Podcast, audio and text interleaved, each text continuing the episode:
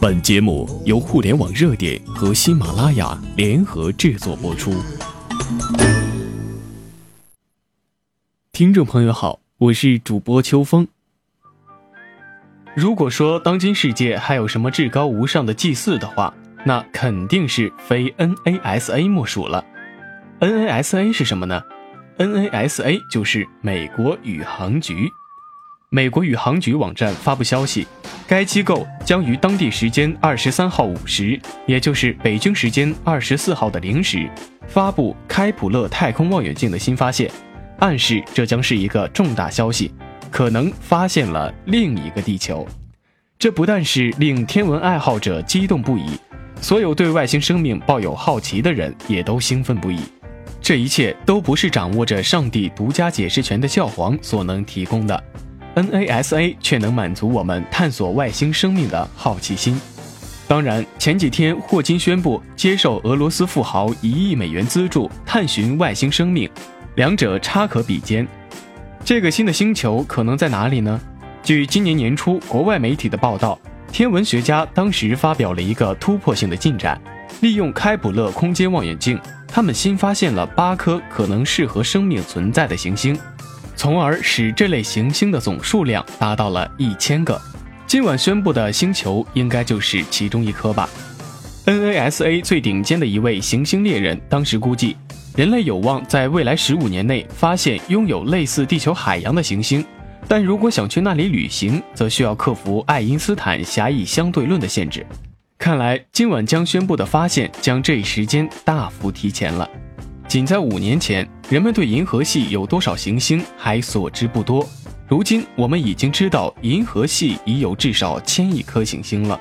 这些新发现都归功于开普勒望远镜的使用。开普勒行星探测器于二零零九年发射，用以探测行星。它主要通过凌日法测量行星从恒星面前穿行而过时阻挡的一部分恒星的光，以探寻行星。开普勒也首次发现了地球般大小的行星，它处于恒星宜居带的轨道上。该区域中的行星也许存在表层液态水。在开普勒之前，人类使用的是哈勃空间望远镜进行太空探索。哈勃是一九九零年发射的。当然，要真正发现外星人，可能还得借助更新的望远镜。这个重任可能落在二零一八年准备发射的更新一代望远镜。詹姆斯·韦伯望远镜身上，在设计上，詹姆斯·韦伯望远镜与哈勃望远镜完全不同。它拥有十八块六边形的金色镜片排列在一起，将在进入太空后展开。它还具有巨大的遮阳罩，能防止阳光毁坏其光学结构。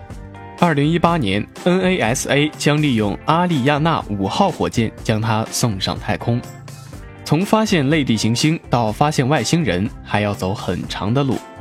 天体物理学家表示，根据狭义相对论，没有任何物体能快过光速，这使得星际旅行对人类来说几乎不可能。人类未来可能得借助机器人来完成这个任务。目前，人类对外星人的想象大部分是建立在美国好莱坞科幻片的基础上。从上世纪五六十年代到现在。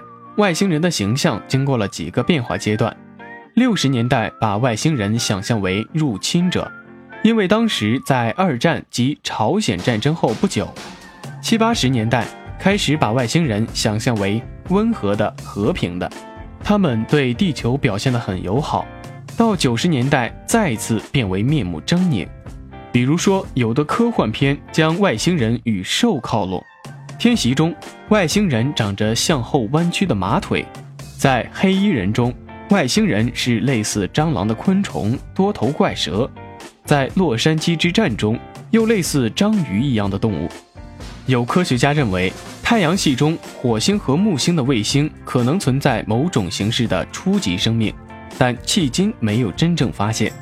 太阳系内存在生命的机会可能非常小。而太阳系外生命与地球生命可能完全不同，宇宙中生命存在的温度范围可能在零下五十度到零上一百五十度之间，也可能是无氧呼吸，可能承受标准大气压上百倍的气压。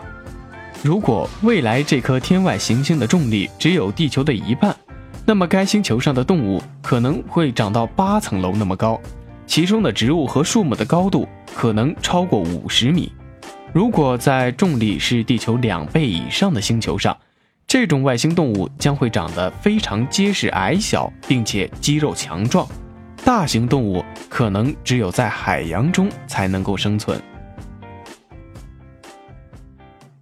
本期的互联网热点到这里就结束了，我们下期再见。